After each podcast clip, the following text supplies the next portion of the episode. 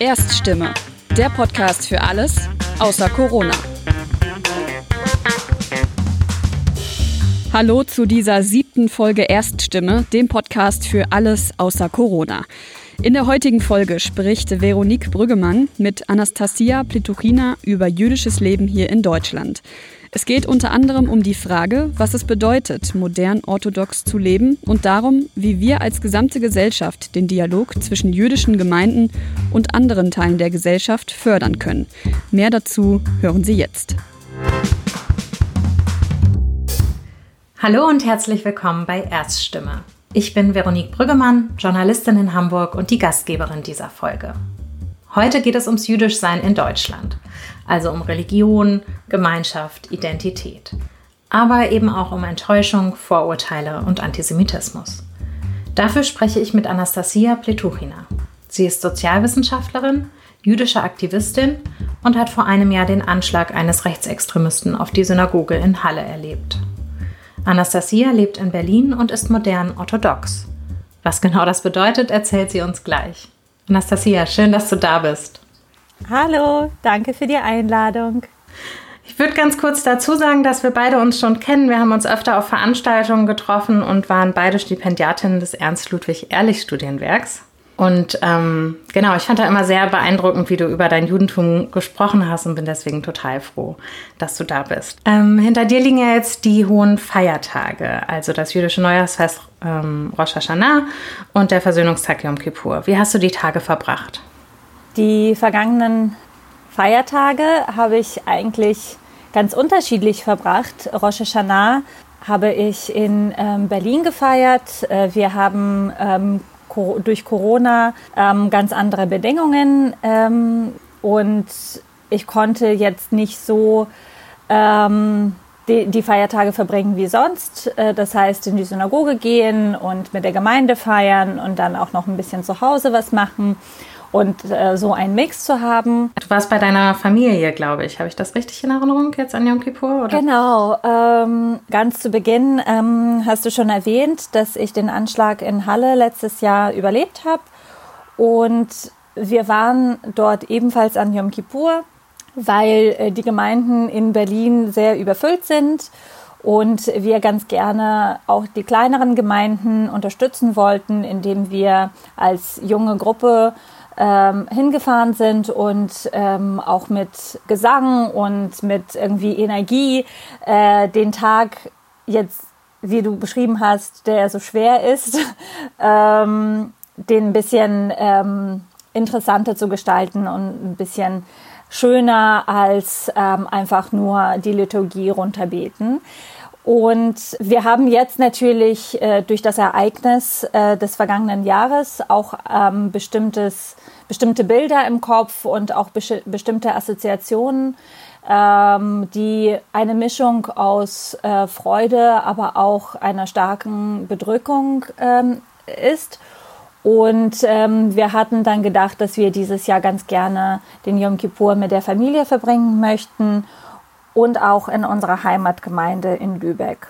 Es war für mich ein Gefühl, wieder in der Kindheit gewissermaßen zu sein, weil es meine Heimatgemeinde ist. Ich lebe schon seit fast elf Jahren in, äh, in äh, Berlin und deswegen, ja, es ist einfach ein, ein, ja, eine Reise zurück in die Vergangenheit gewesen, aber auf eine sehr, sehr schöne Art und Weise. Das klingt sehr gut, als könntest du so ein bisschen neue, schöne Erinnerungen für diesen Tag schaffen und als ob das so ein bisschen erholsam war für dich. Ja, ich das. glaube, ich habe jetzt auch tatsächlich sehr äh, schöne Assoziationen äh, mit diesem Tag ähm, verbunden, vor allem weil wir auch ähm, auf eine andere Art und Weise jetzt an den Gebeten teilgenommen haben, als ich das als Kind getan habe. Und ähm, ich habe sehr viel Wärme und Freude von anderen Mitbetenden äh, gespürt und äh, das hat es jetzt, ich hatte jetzt kein absolut äh, neues Erlebnis gehabt, aber mit einem sehr schönen warmen Gefühl ums Herz.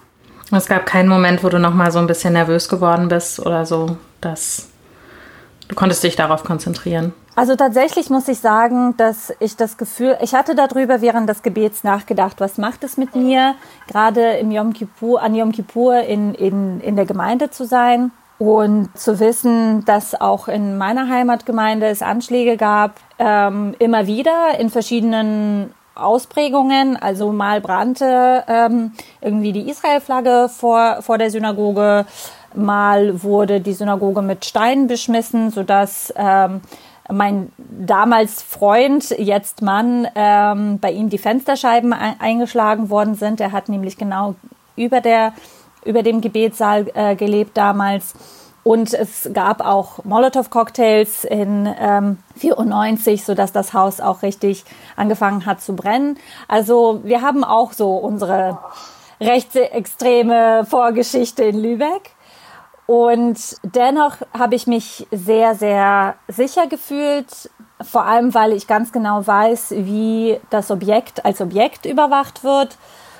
Und ich glaube tatsächlich, der Aspekt, dass ich zu Hause war, hat mir ganz, ganz, ganz viel Sicherheit gegeben. Ja, das kann ich mir vorstellen, dass das dann wohltuend ist, in der vertrauten Umgebung zu sein. Jetzt sind wir doch schon mitten rein in dieses Thema. Un ungewollt reingeschlittert. Ich wollte dich noch dazu fragen, wenn du wir sagst, ne? du sagst ja immer wir, die Feiertage meinst du ja dich und deinen Mann. Und ihr beide lebt ja, hast du mir erzählt, modern orthodox. Ähm, so dass das Gebet und die hohen Feiertage sicherlich für euch auch nochmal eine andere Bedeutung haben als für Menschen, die vielleicht nicht so religiös sind. Ähm, könntest du kurz erklären, für die, die das noch nie gehört haben, was modern orthodox bedeutet? Modern orthodox äh, bedeutet, orthodox zu leben und sich der aktuellen Welt sozusagen nicht zu verschließen und die beiden auf ähm, also eine säkulare oder halt nicht jüdische orthodoxe Welt äh, miteinander zu verbinden und äh, mit ihr sozusagen mitzugehen, ja, die, die beiden Welten äh, ineinander zu integrieren. Also ich bin zum Beispiel eine Wissenschaftlerin und ähm, arbeite in der jüdischen Erwachsenenbildung und das bedeutet, dass ich auch ganz viel äh, in der, also obwohl die informelle jüdische Bildung das Wort jüdisch in sich hat, aber wir haben auch ganz viele ähm, äh, Dialogprojekte, wie sie äh, jetzt genannt werden. Also im Prinzip ähm, Projekte, wo es um einen Austausch äh, zwischen den Religionen geht und kulturellen äh, Minderheiten. Und da stellen sich ganz viele Fragen. Und dann ist es immer so die Frage, so ja, wie gehe ich damit um? Ähm, wie positioniere ich mich? Es ist auch im privaten Bereich immer wieder eine Frage. Ich habe sowohl jüdische als auch nicht jüdische Freunde, jüdische Freunde, die so, so, gesa so gesagt observant sind. Das bedeutet, dass sie sich an das ähm, Gesetz, das religiöse Gesetz halten.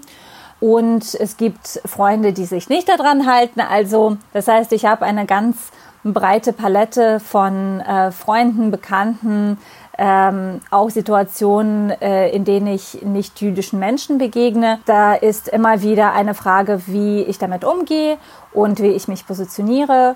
Und als modern orthodoxe Frau würde ich sagen, dass ich sozusagen an der Schnittstelle von, von diesen beiden Welten immer äh, immer balanciere, bedeutet, dass ich ähm, zum Beispiel meine äh, also dass ich Schabbat einhalte, dass ich äh, Kashrut-Regeln einhalte. Aber es kann durchaus sein, äh, dass ich bei einer äh, Gelegenheit jemanden die Hand geben würde. Äh, das heißt, es, wird nach dem strengen ähm, orthodoxen Gesetz dürfte ich als Frau nicht einem Mann äh, zur Begrüßung die Hand reichen. Das würde ich zum Beispiel unter bestimmten Bedingungen machen. Ähm, was ich dich noch fragen wollte, du trägst ja sehr oft ähm, irgendwie eine Form von, von Schal oder Mütze oder Tuch auf dem Kopf. Das sieht jetzt nicht aus wie bei einer muslimischen Frau das Kopftuch, aber es gibt eben auch im Judentum eine Tradition, dass verheiratete Frauen, glaube ich, ihren Kopf bedecken. Ähm, wirst du darauf oft angesprochen oder merken Menschen das gar nicht, die davon nichts wissen? Äh, da stellst du mir eine sehr gute Frage. Es ist auch tatsächlich. Dankeschön sehr lustig. ähm, grundsätzlich, also du hast jetzt das Kopftuch angesprochen. Ähm, außer dem Kopftuch gibt es auch Vorschriften für äh, die Kleidung, wie sie aussehen soll, um so gesehen Zanur, also Zanur Zniut äh, ist das Wort für, für modest. Ich weiß nicht das Äquivalent für im Deutschen hört sich das irgendwie auch ähm, komisch an, aber im Grunde bescheiden auszusehen, nicht zu äh, tiefe Ausschnitte zu tragen, nicht zu kurze Röcke, nicht zu eng anliegende Jeans, sodass du dann deinen Körper sehr, sehr stark betonst. Also da gibt es auch Vorschriften. Und warum habe ich gesagt, dass das lustig ist? Und nochmal auf das Wir zurückzukommen. Die meisten Menschen lesen mich als nicht orthodox, so wie ich mich kleide. Dabei achte ich aber und befolge ich all diese Vorschriften. Und äh, die Menschen denken, ich wäre einfach nur äh, modebewusst und äh, jetzt gerade irgendwie auch ähm, sind ganz viele Kleider in und es ist auch irgendwie ganz ähm, äh, ganz in, also da gibt es eine große Auswahl und die Menschen denken, ja, dass ich dann einfach nur so das aus äh, Modebewusstsein mache. Und als dann die Kopftücher dazu kamen, so verhielt sich das dann auch. Und selbst auf der Straße werde ich eher angesehen als eine Person, ähm, die daran gedacht hat, ihr Outfit auch mit einem ähm, schicken Kopftuch oder mit ein, einem Hut zu versehen, als eine religiöse Person. Und super selten werde ich darauf angesprochen, ob das ähm, ein religiöses Zubehör ist oder, ähm, oder nicht. Also meistens werde ich erst auf den dritten oder vierten Blick als orthodoxe Frau gelesen. Das ist irgendwie ganz lustig. Ist schon interessant, dass es eben ja bei muslimischen Frauen diese große Debatte darum geht. Und ähm, wenn eine jüdische Frau Kopftuch trägt, dann ist es einfach nur coole Mode. Ja, ich denke ähm, intensiv darüber nach. Äh, immer wieder, wenn ähm, ich zum Beispiel einer muslimischen Frau begegne und sie dann so verdutzt äh, in meine Richtung schaut und denkt so, okay, warum trägst du jetzt einen Turban? Ist das also ist es einfach nur eine Modeerscheinung oder hat es eine doppelte Bedeutung? Und dann denke ich drüber nach, ja, dass ich tatsächlich eine ganz andere Sichtbarkeit habe. Und ähm, besonders habe ich das in ähm, kleinen Städten gespürt. In Großstädten schaute ich äh, sowieso eh selten eine einer an, ähm, weil die Masse einfach Berlin. eine ganz andere ist. Genau. Und in Berlin kannst du ja egal wie aussehen, ähm, da erregst du überhaupt kein ähm, äh, kein Aufsehen.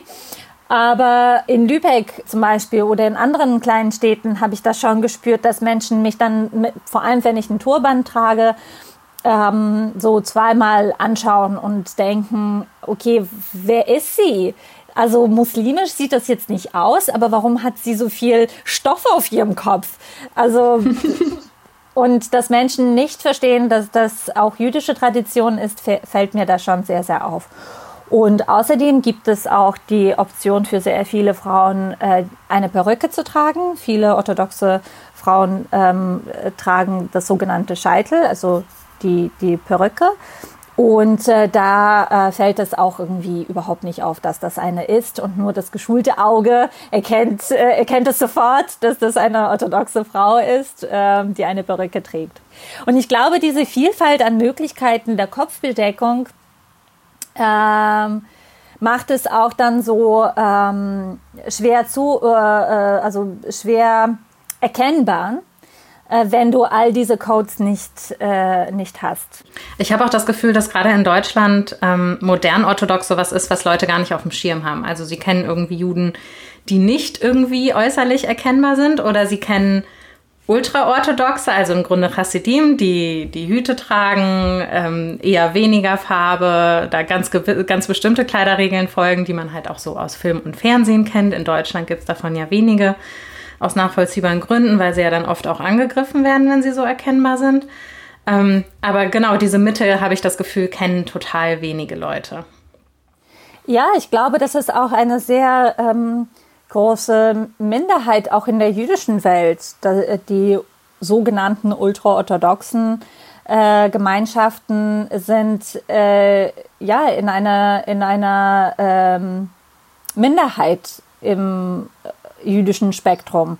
Und ich glaube, dass wir nicht so viele von Ultraorthodoxen in Deutschland sehen, hat eher geschichtliche Hintergründe, aber auch, ähm, also ich glaube nicht, dass das grundsätzlich ähm, antisemitische Gründe, Hintergründe hat. Ich glaube schon, dass das ähm, grundsätzlich eine Entwicklung von Deutschland ist und äh, viele Menschen waren gezwungen zu, zu fliehen, ähm, wurden ermordet und ähm, ich glaube, das hat einen großartigen Einschnitt in, in der Entwicklung der jüdischen Gemeinschaft gemacht. Und dann, wie sich die Gemeinschaft dann wieder aufgebaut hat, ähm, hat er auch dann ganz interessante Wege eingenommen. Und viele Menschen, die jetzt die jüdische Gemeinschaft in Deutschland ausmachen, sind Eingewanderte aus äh, der ehemaligen Sowjetunion. Und ähm, ich glaube, da haben die Menschen auch ganz unterschiedliche Beziehungen zu Religion und auch ähm, ihre Ausprägung. Und interessanterweise, dass viele auch in meiner Generation und ähm, in der jüngeren Generation äh, dazu tendieren, an irgendeinem Zeitpunkt sehr orthodox zu leben, sehr religiös zu werden für eine Zeit und äh, das Judentum sozusagen in vollen Zügen im orthodoxen Sinne auszuprobieren und zu verstehen, ist es etwas, ähm, also auch teilweise eine Lücke zu schließen in, in der eigenen Biografie, weil für viele ähm, äh, ist es, also sind sie die, für viele sind sie die ersten, die deren Judentum offen und frei ausleben dürfen. Und ähm, das prägt natürlich auch das Gesamtbild äh, davon, äh, was bedeutet es, orthodox sei es Modern Orthodox oder Ultra Orthodox oder sonst wie irgendwie Open Orthodox, das ist auch nochmal eine Möglichkeit, ähm, in, also wo in diesem ganzen Spektrum ähm, äh, du dich verorten magst. War das für dich auch so? Ähm, deine Familie ist ja, glaube ich, auch aus der ehemaligen Sowjetunion nach Deutschland gekommen.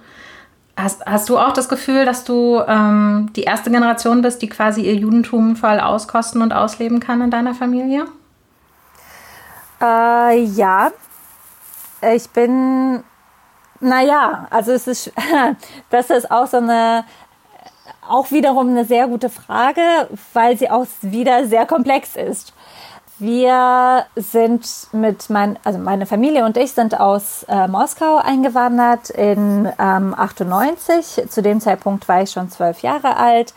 Und äh, davor hatten mir meine Familie nicht erzählt, dass äh, wir jüdisch sind. Wir waren immer anders. Wir hatten immer andere Traditionen als alle anderen Familien aus meiner Schule zum Beispiel oder aus äh, aus äh, unserer Nachbarschaft. Und es war dann auch immer ähm, nicht klar, warum. Ich hatte das immer so verortet, dass meine Großeltern drei Jahre ähm, auf Kuba verbracht haben wo auch meine Mutter zur Welt gekommen ist und wir eh ganz viele exotische Sachen, äh, exotischen Sachen bei uns im, im Haushalt hatten, wie zum Beispiel, keine Ahnung, Lampen aus Kokosnuss, ähm, dann irgendwelche ähm, Produkte, die sonst äh, in den 90er ähm, keiner und keine in Russland so richtig kannte irgendwie so Avocado habe ich schon super früh für russische Verhältnisse äh, probiert, weil das quasi so das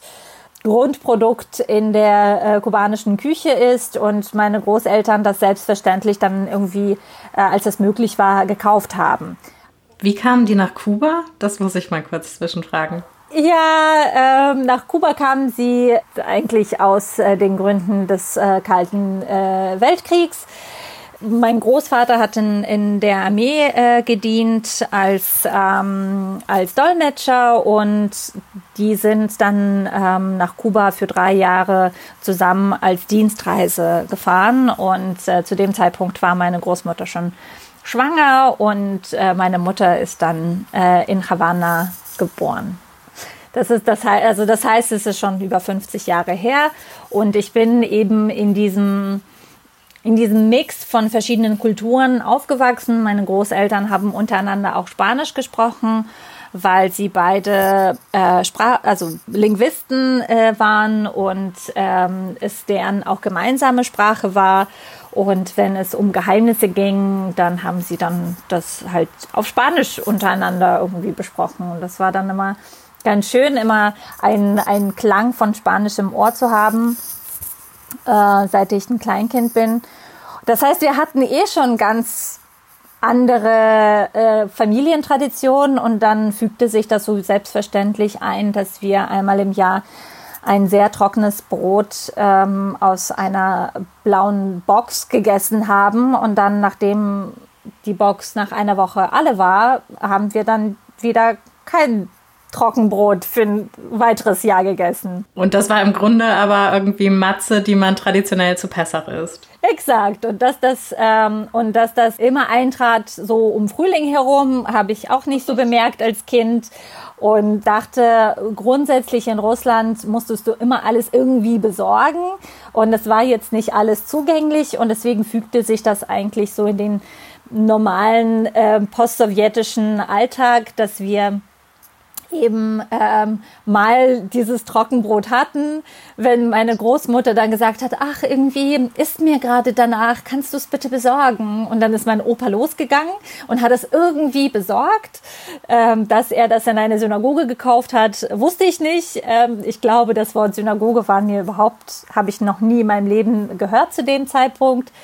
Ähm, und erst später ähm, kam mir dann eine Erinnerung, dass ich aber tatsächlich bei einem vermutlich Kabbalat Shabbat mit meinem Großvater zusammen war. Und das war eine interessante Vereinigung. Also es war keine religiöse Vereinigung, es war eine, ein Bund von intellektuellen Juden. Es ist eine Und die haben einen Freitagabend-Gottesdienst gemacht in Moskau. Genau. Und die Organisation ist eigentlich ursprünglich in Israel gegründet worden und äh, so irgendwie Mitte, äh, Mitte 90er Jahre haben sie dann versucht, ähm, sich in Russland zu etablieren, weil eben für viele das jüdische Selbstverständnis äh, nicht auf religiösen Werten basierte, sondern auf ähm, einem kulturellen Code. Das heißt, ähm, deine Familie war in Russland quasi undercover jüdisch. Ähm, und wann hast du dann verstanden, dass ihr Juden seid? Ja, genau. Also ähm, das Undercover geht ja auch Generationen zurück und ist eigentlich auf meine Urgroßmutter zurückzuführen. Und äh, sie hat das immer äh, ganz gut eingeflochten in ähm, so kulinarischen Aspekte des, äh, des Familienlebens.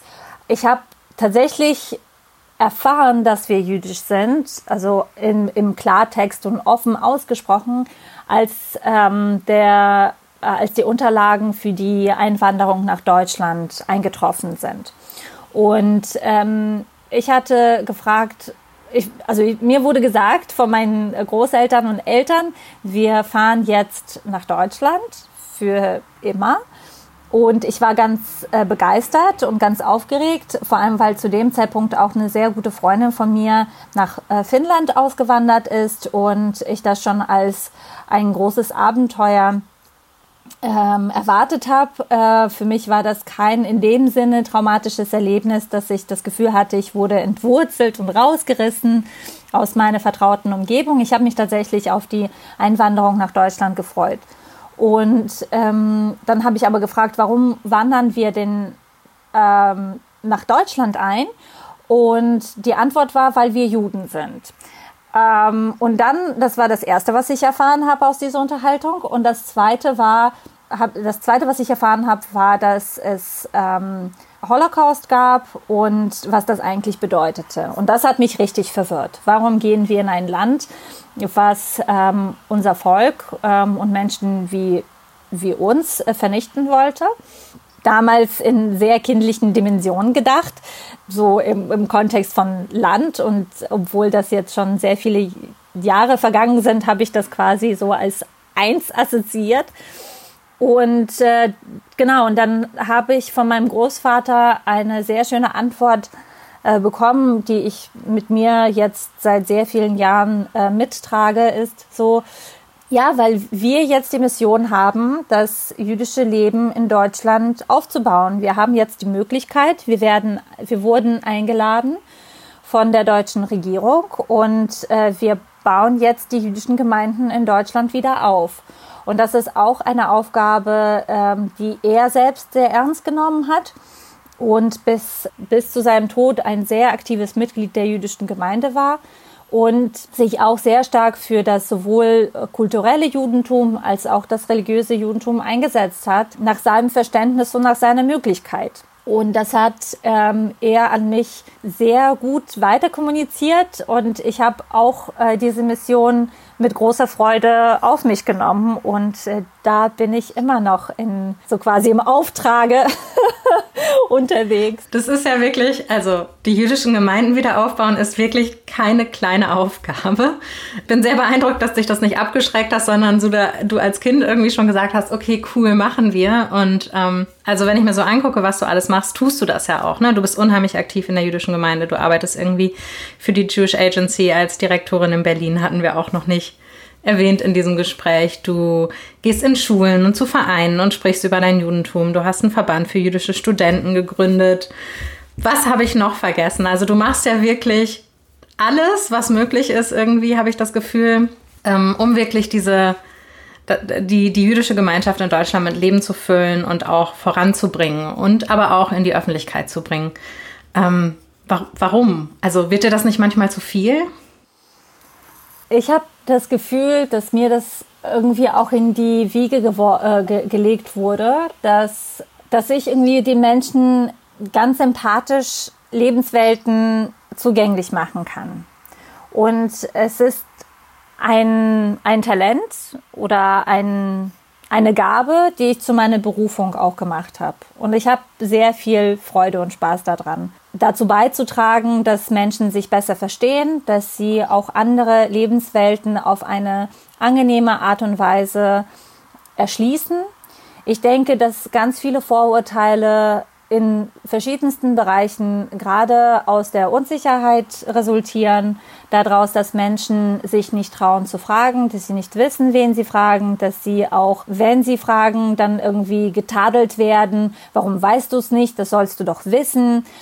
Ähm, das verursacht, sehr viel äh, Unbehagen. Und ich möchte, dass ähm, Menschen sich so komfortabel, wie es nur geht, fühlen, wenn sie etwas Neues äh, sehen, erleben, Menschen begegnen, die eine, ja, eine Lebensweise haben, die sie nicht kennen. Und ich glaube auch tatsächlich in Deutschland ist es auch nochmal für mich ähm, verstärkt worden, dadurch, dass ich grundsätzlich ein sogenannten Migrationshintergrund habe und auch einen Namen habe, der sofort äh, dazu verleitet zu fragen, ja, und wo kommst du eigentlich her? Den Satz hasse ich. Wie ich auch. Sonst nicht was. das ist der schlimmste Satz von allen. Aber gleichzeitig denke ich mir, okay, warum hasse ich diesen Satz eigentlich? Weil der für mich etwas impliziert, dass ich nicht irgendwie dazugehöre. Viele Menschen, wenn sie irgendwie raushören, dass ich mal einen ähm, Grammat also ein, ein Fehler gemacht habe oder irgendwie mich grammatisch jetzt nicht so geschickt ausgedrückt habe, irgendwie so aha, okay, und sie hat ja so einen Namen. Also dann, dann erkläre ich ihr das mal, wie es bei, bei uns in Deutschland ist und wie es dann bei uns im Deutschen ist. Und ähm, also da kriege ich so, so manchmal so ein Augenzucken, weil ich denke, ja, hätte, würde ich jetzt äh, Charlotte heißen, würdest du mich auch so ähm, ansprechen und, und mir eine Lektion erteilen? Weiß ich nicht. Gleichzeitig denke ich, dass das nicht produktiv ist, sich an diesen Kleinigkeiten aufzuhängen. Also ich kann auch manchmal durchaus sagen, auf die Frage, wo kommst du eigentlich her, sage ich dann aus Lübeck. Menschen gucken mich verdutzt an und ähm, je nachdem, wie das Gespräch dann weitergeht, ähm, erzähle ich vielleicht, dass ich in Moskau geboren bin, aber vielleicht auch nicht. Gleichzeitig aber äh, ist es für mich immer wichtig, dass Sachen, die mir jetzt nicht auf der Hand liegend erscheinen für die Gesamtgesellschaft, erklärt werden von mir. Äh, äh, und ich denke, es ist besser, wenn ich das erkläre, auch wenn ich manchmal denke, es ist vielleicht gar nicht meine Aufgabe, aber ich mache es mir zur Aufgabe, weil ich das sonst, ähm, weil ich sonst nicht weiß, ob diese Person noch eine Möglichkeit haben wird, ähm, einen differenzierten Blick von jemand anderen zu bekommen eine differenzierte Meinung, eine Meinung mit Respekt dem Pluralismus gegenüber oder ob diese Person sich ähm, vielleicht irgendwas aus dem Internet zieht oder vielleicht bei irgendeiner anderen Gelegenheit eine Meinung bildet, die vielleicht nicht so offen ist und nicht so pluralistisch ist. Und deswegen denke ich mir, wenn ich die Chance habe, dann ergreife ich sie mit Menschen zu sprechen und auf sympathische Art und Weise ähm, quasi diesen Dialog oder Trialog einzugehen. Und, und ich, ich fühle mich da eigentlich eher ähm, ermächtigt und nicht eingeschränkt. Ich glaube, das, was du machst, ist auch total wichtig. Also ich erlebe das auch immer wieder und ich bin ja nur äh, auf meiner väterlichen Seite jüdisch und selbst dann sagen mir ganz viele Leute, oh, ich habe irgendwie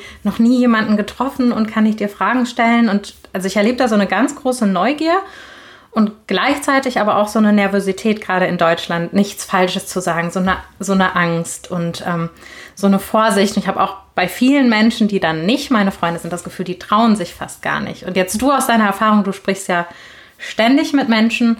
Ähm, würdest du sagen, es gibt eine richtige oder eine falsche Art, Fragen zu stellen? Nein, also ich würde auf, auf ähm, ich würde sagen, dass es für mich persönlich keine falsche Art gibt, Fragen zu stellen.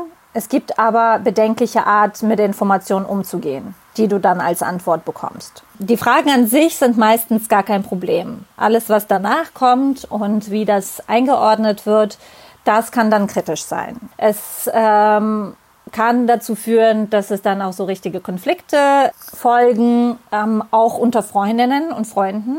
Ich habe das auch häufig erlebt, dass ich ähm, mit meinen sehr engen Freundinnen und vielleicht ist es ja dann auch umso intensiver, dass ähm, meine Position ausgehandelt habe oder unsere Position wir gemeinsam ausgehandelt haben in Bezug auf ähm, sehr viele Fragen rund um die Religion, rund um äh, die politischen Fragen, die Israel betreffen, weil, wie du schon gesagt hast, ich arbeite für einen israelischen Träger in Deutschland und da habe ich auch gewisses Interesse an der israelischen Politik. Ähm, führt es dazu, dass ich mit einigen Freunden und Freundinnen irgendwie in richtig heftige Diskussionen gerate, aber auch ähm, so auf alltägliche Art und Weise dann eben ähm, verschiedene Formen von ähm, antisemitischen Aussagen äh, mir begegnen oder äh, antisemitisch im Sinne von an, antizionistische Aussagen,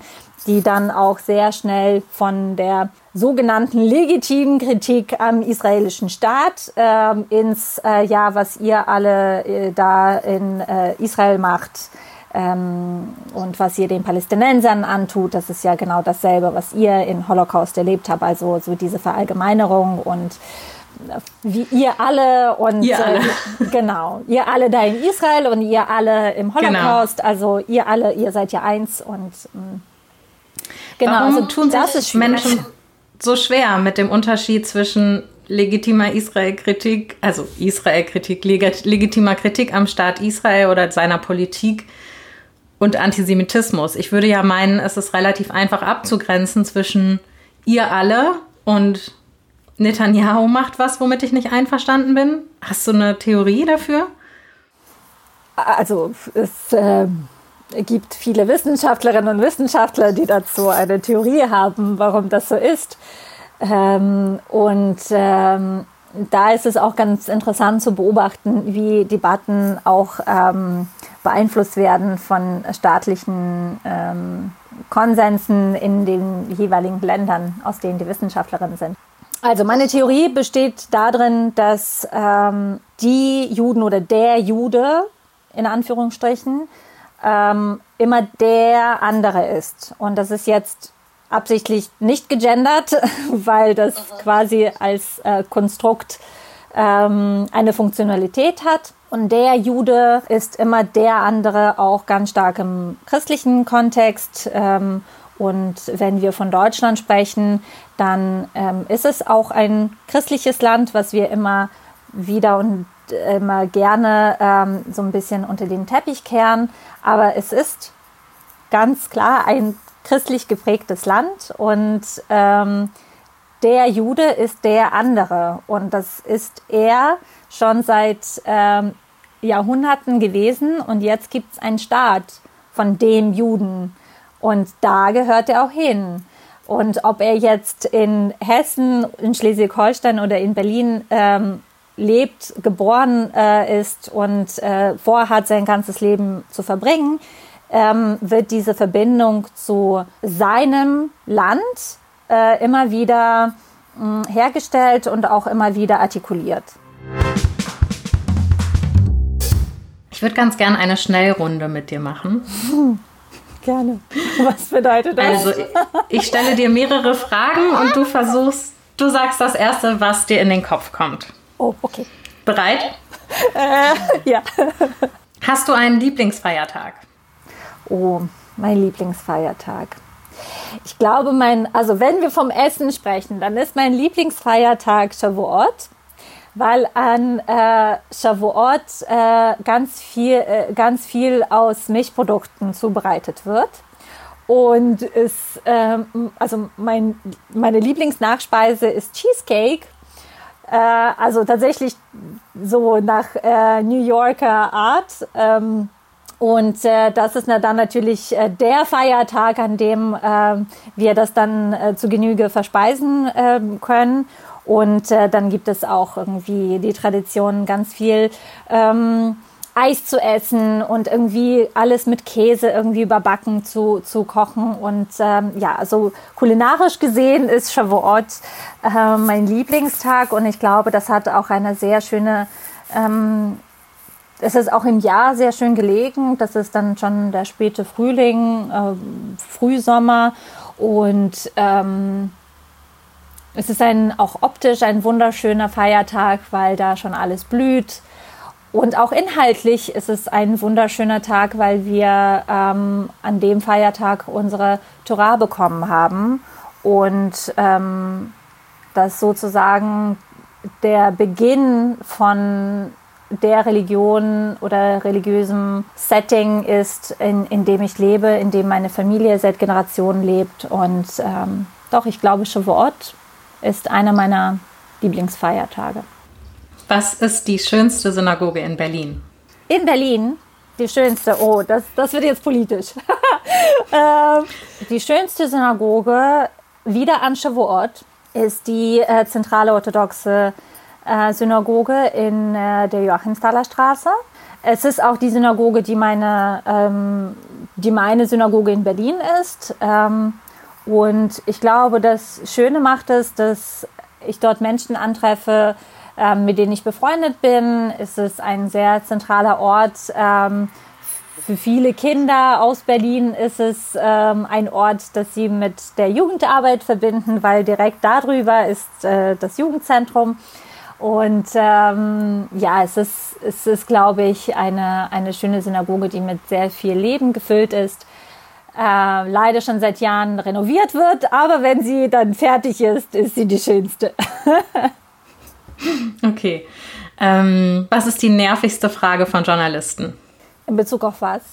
Also, die dir gestellt wird. Du sprichst ja viel mit Journalisten und ich würde mich einfach fragen, was ist eine Frage, die du echt nicht mehr hören kannst? Erstmal, wenn gerade jetzt im vergangenen Jahr äh, durch, ähm, durch Halle, das heißt durch das Attentat in Halle, ist es dazu gekommen, dass äh, eine sehr hohe Aufmerksamkeit auf dem jüdischen aktuellen, gegenwärtigen jüdischen Leben ist. Und das ist eigentlich eine schöne Kehrseite. Es ist auch eine schöne Kehrseite von diesem Anschlag, dass diesen Anschlag sehr viele Menschen überlebt haben, die eine starke Position haben, die auch medial auch vor dem Anschlag irgendwie ähm, aktiv waren und äh, die Zugang zu verschiedenen ähm, sprachlichen Räumen haben und ähm, ja, sich sehr offen irgendwie ähm, und, und auch sehr kritisch und auch sehr plural ähm, mit dem Thema umgehen, sowohl mit dem Thema des Anschlags als auch mit, der, mit dem Thema der, des, des, des gesellschaftlichen Diskurses in Bezug auf den Anschlag ähm, und auf den Attentäter nebenbei sind ja auch dann solche Sachen entstanden wie ähm, das Release von Unorthodox als äh, Kurzserie auf Netflix und ja, also das, das war auch so ein großes Ding und verschiedene andere kulturelle äh, Ereignisse. Mm, und dann, wenn das alles vermengt wird, wenn das alles in einen Topf geworfen wird und wenn ich ein Interview zum Beispiel zum Thema äh, unorthodox als orthodoxe Frau gebe und dann irgendwie mitten im Interview, ja, aber Sie waren ja jetzt auch in Halle. Und dann frage ich mich, okay, was hat es damit zu tun? Also das war so sehr nervig, wenn alles wieder in einen Topf geworfen wird und äh, äh, erwartet wird, das alles äh, plastisch miteinander zu verbinden, wobei es aus meiner Perspektive nicht geht. Und dann frage ich, warum muss ich das jetzt erklären? Und dann als äh, Reaktion darauf ähm, der Satz kommt, naja, weil das ihnen ja gewisse Expertise gibt. Mein Überleben von Anschlag gibt mir jetzt keine besondere Expertise im Kontext von ähm, jüdischem Leben und ja. orthodoxen Leben. Also das gibt mir viele andere Die Sachen. hattest du vorher schon, ja. Aber ich möchte nicht darauf reduziert werden. Und das ist zum Beispiel das, was ich jetzt gerade nervig auf der einen Seite finde, aber auf der anderen Seite sind wir wieder beim Thema, es gibt keine blöden Fragen. Es gibt nur, es ist immer ein Miteinander, es ist immer ein Gespräch, auch mit Journalistinnen. Es ist, glaube ich, nicht, die Fra nicht das, was die Menschen fragen, nervt mich. Das, was dann abgedruckt wird, kann mich eher zu Weißglut treiben, wie vieles vielleicht reduziert wird, wie irgendwie das ähm, nicht gefragt wird und etwas angenommen wird, wo ich dann einfach denke, ja, wieso, du hättest mich doch einfach fragen können. Also so, ich glaube, die Fragen sind meistens nicht das Problem. Es ist sehr häufig das Problem, was damit gemacht wird, wie das medial dargestellt wird, ähm, wie teilweise Aussagen falsch kontextualisiert werden, verdreht werden. Das nervt mich eher. Also wie sieht das dann aus? Kannst du da ein Beispiel nennen oder was ist dann das Problem? Das Problem ist sehr häufig, dass das jüdische Leben exotisiert wird, dass es immer wieder angenommen wird, dass was ich sage über das jüdische Leben sonst ja keiner und keine weiß und ähm, ja, wir müssen das ja den Lesern äh, und äh, den Leserinnen erklären, was das jetzt bedeutet. Und dann denke ich mir, müssen wir das? Also wenn da zum Beispiel in meinem Text das Wort Challah steht oder das Wort Kiddush steht, können das die Menschen nicht googeln? Das sind nicht komplizierte Sachen. Diese Sachen tauchen meinetwegen auch in all diesen Serien, die wir erwähnt haben. Diese, ähm, diese Begriffe tauchen in jeder Dokumentation über das jüdische Leben, ob das säkular, orthodox, reform, egal wie ist. Ich frage mich, warum, wenn eine, eine Videoreportage mit mir aufgenommen wird, warum da unbedingt eine Chanukia im, oder ein, eine Menorah ähm, im Hintergrund stehen muss. Und warum das dann auch wiederum erklärt werden muss, was das ist. Ich glaube, die Menschen wissen schon, was das bedeutet. Und wenn nicht, dann ist es auch nicht schlimm, das nochmal nachzuschlagen. Die zwei Sekunden Zeit hat auch wohl, glaube ich, jede Person, wenn sie sich für das Thema interessiert. Hast du das Gefühl, das ist so ein bisschen ein Zeichen davon, dass die Mehrheitsgesellschaft nicht zuhört? Also irgendwie, das Gefühl habe ich nämlich manchmal, aber eher in Bezug auf das Thema Antisemitismus, dass die jüdische Gemeinschaft erklärt und erklärt und erklärt und irgendwie und, und Deutschland ist immer wieder so, ach nee, wirklich? Also fehlt da so ein bisschen für dich auch das sich selber informieren und zuhören und sich Dinge merken? Ich glaube, das ist, das gehört alles in einen Topf. Sowohl das Thema Antisemitismus als auch Auseinandersetzung mit dem gegenwärtigen jüdischen Leben ist keine Einbahnstraße. Also es ähm, reicht nicht, wenn wir uns immer wieder erklären und wir müssen uns auf sehr, in Deutschland auf sehr vielen Ebenen erklären, weil wir auch sehr unterschiedliche gemischte Hintergründe haben. Wenige von uns haben wirklich eine urdeutsche äh, Familiengeschichte in Deutschland, die nicht unterbrochen worden ist. Davon gibt es wirklich super wenige Menschen. Die meisten Familien sind zu irgendeinem Zeitpunkt zurück nach Deutschland gekehrt. Ähm, es bestehen sehr viele Narrative und wir müssen uns sowohl mit unserem Migrationshintergrund als auch mit unserem Jüdischsein immer wieder erklären. Und dann wünsche ich mir schon nach, also ja, jetzt ist es schwer zu sagen. Nach mindestens 30 Jahren, nachdem die jüdischen Gemeinden sozusagen wieder aufgebaut worden sind, oder wenn wir es ganz streng sehen, ähm, eigentlich seit 45 seit dem Zeitpunkt gab es so viele Möglichkeiten zuzuhören, sich zu interessieren ähm, und das nicht zu, äh, ähm, zu verfremden. Und ich habe das Gefühl, dass wir als jüdische Gemeinschaft auch gerade durch solche äh, ständigen Erklärungen und erklären müssen, verfremdet werden. Das heißt, im Grunde sollte die Mehrheitsgesellschaft mal ein bisschen mehr an ihrem Teil der Aufgabe arbeiten und ähm, weniger Erklärungen einfordern.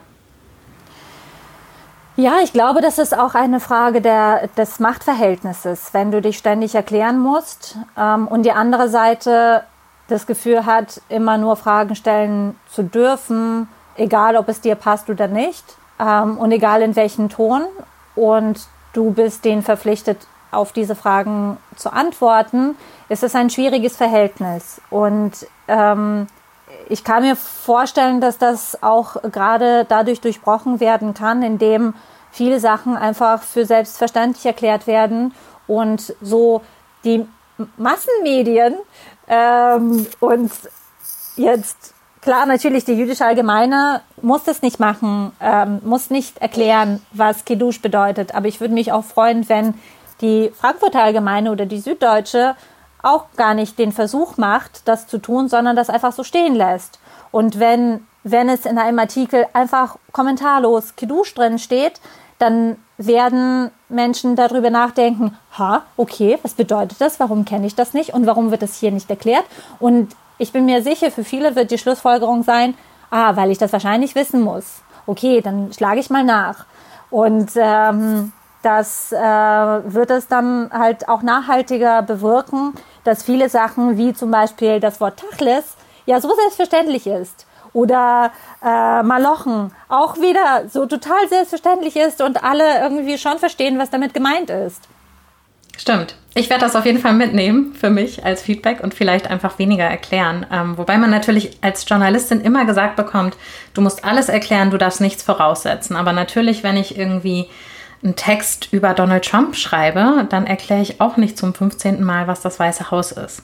So, ne? Also andere Sachen vielleicht schon, aber das vielleicht nicht. Was mir gerade noch so ein bisschen aufgefallen ist, ähm, als du darüber geredet hast, ist, ich weiß nicht, du hast bestimmt auch Max Czolek, das integriert euch gelesen. Und ähm, darin schreibt er ja unter anderem, dass es in Deutschland so eine Art Theater gibt, wo Juden eine gewisse Rolle spielen oder spielen müssen. Und äh, er plädiert so ein bisschen dazu, sich daraus zu befreien. Und ich habe das Gefühl, das, was du gerade gesagt hast, klingt auch so ein bisschen danach. Nach lasst uns aus unserer Rolle und einfach nur wir selber sein. Habe ich das richtig verstanden? Ich glaube, dass ähm, wofür ich plädieren würde, aber auch wiederum nur für mich, eine Zwischenposition einzunehmen. Auf der einen Seite nicht ständig das Gefühl haben, wir müssen alles zerkauen und wir müssen uns ständig ähm, irgendwie verfügbar und ähm, erklärbar äh, machen und äh, uns darum bemühen, uns nachzuvollziehen. Wir, wir können auch durchaus in die, in die Position des Dialogs und nicht des Abfragens, ähm, also abgefragt werdens, besser gesagt, äh, begeben. Und auch gerade im deutschsprachigen Kontext uns Gegenfragen zu erlauben und zu sagen, okay, wir machen jetzt hier kein performatives Theater, dass wir ständig nur von uns etwas preisgeben und uns in so eine Expertinnen- und Expertenrolle begeben für unsere Biografien und unsere und unser Judentum, äh, unsere Entscheidungen, sondern wir stellen auch mal Gegenfragen. Und ähm, ich habe diesbezüglich ganz spannende Erfahrungen gemacht, als ich dann plötzlich, äh, auch für mich plötzlich, eine Gesprächspartnerin, die ganz viele Fragen zu meinem äh, Judentum gestellt hat, auch ähm, Gegenfrage gestellt habe, ja, und, und deine Familie, wo kommt sie her? Und dann kam sie, ja, also wir sind aus Deutschland. Ja, aber woher? Erzähl doch deine Familiengeschichte und erzähl doch, wie du zu deinem Christentum gekommen bist. Also es war tatsächlich eine religiöse Frau. Und ähm, da nochmal nicht, nicht im Sinne des Spießumdrehens, aber im Sinne von Eröffnung des tatsächlichen Dialogs und nicht quasi Dialog, wo sich die eine Seite erklärt und die andere Fragen stellt sondern dass das ähm, in beide Richtungen geht. Und ich glaube, für die Do Dominanzgesellschaft ist es auch sehr also ich würde nicht sagen heilsam, aber auf jeden Fall eine sehr gute ähm, Erfahrung und sich damit auseinanderzusetzen, dass wir als Gesamtgesellschaft auch aus so vielen Biografien und Narrativen und unterschiedlichen Brüchen bestehen. Ähm, vielen fehlt einfach die Sprache dafür. Wir sind darin geübt. Wir sind darin geübt, über Holocaust zu sprechen. Wir sind geübt darin, über unsere Entscheidung, religiös zu leben, zu sprechen und, und, und. Unsere Migrationsgeschichte. Also eigentlich über jeden Aspekt unseres Lebens. Ähm, und ich glaube, das ist eine, für mich persönlich eine sehr schöne Eigenschaft und auch eine sehr schöne Möglichkeit, ähm, das eigene Leben zu reflektieren. Und positiv ausgedrückt würde ich mir wünschen, dass auch andere Menschen, die sich ähm, meinen, der äh, Gesamtgesellschaft ähm, angehören zu fühlen, ähm, diese Erfahrung ebenfalls machen. Das klang jetzt wie ein sehr gutes Schlusswort. Das Plädoyer für mehr Dialog und mehr Zuhören und mehr sich auch selber hinterfragen. Wunderbar. Ähm, Anastasia, danke dir, dass du dir die Zeit genommen hast und für das sehr, sehr interessante Gespräch. Ich habe sehr viel gelernt und hatte viel Spaß. Ich hoffe, den Hörerinnen und Hörern geht es genauso. Und dir vielleicht auch. Vielen, vielen Dank für die Einladung. Gerne. Tschüss. Tschüss. Das war die bereits siebte Folge Erststimme und Sie können uns natürlich, wenn Sie mögen, gerne wieder Feedback dazu geben. Entweder auf dem Instagram-Kanal Kass-Bundesstadt Bonn oder auf unserer Facebook-Seite. Am kommenden Wochenende feiern wir 30 Jahre vereintes Deutschland. Passend dazu spricht Annabel Brockhus in der nächsten Woche mit Carsten Dümmel, Schriftsteller und ehemals Bürgerrechtler in der DDR. Er hatte eine kritische Haltung zum SED-Regime und diese auch zum Ausdruck gebracht, weshalb die Stasi schon früh damit begann, mit Zersetzungsmaßnahmen gegen ihn vorzugehen. 1988 hat die Bundesrepublik Deutschland ihn dann freigekauft. In der nächsten Woche hören Sie mehr über ihn und seine Erfahrungen und bis dahin wünsche ich Ihnen eine gute Zeit.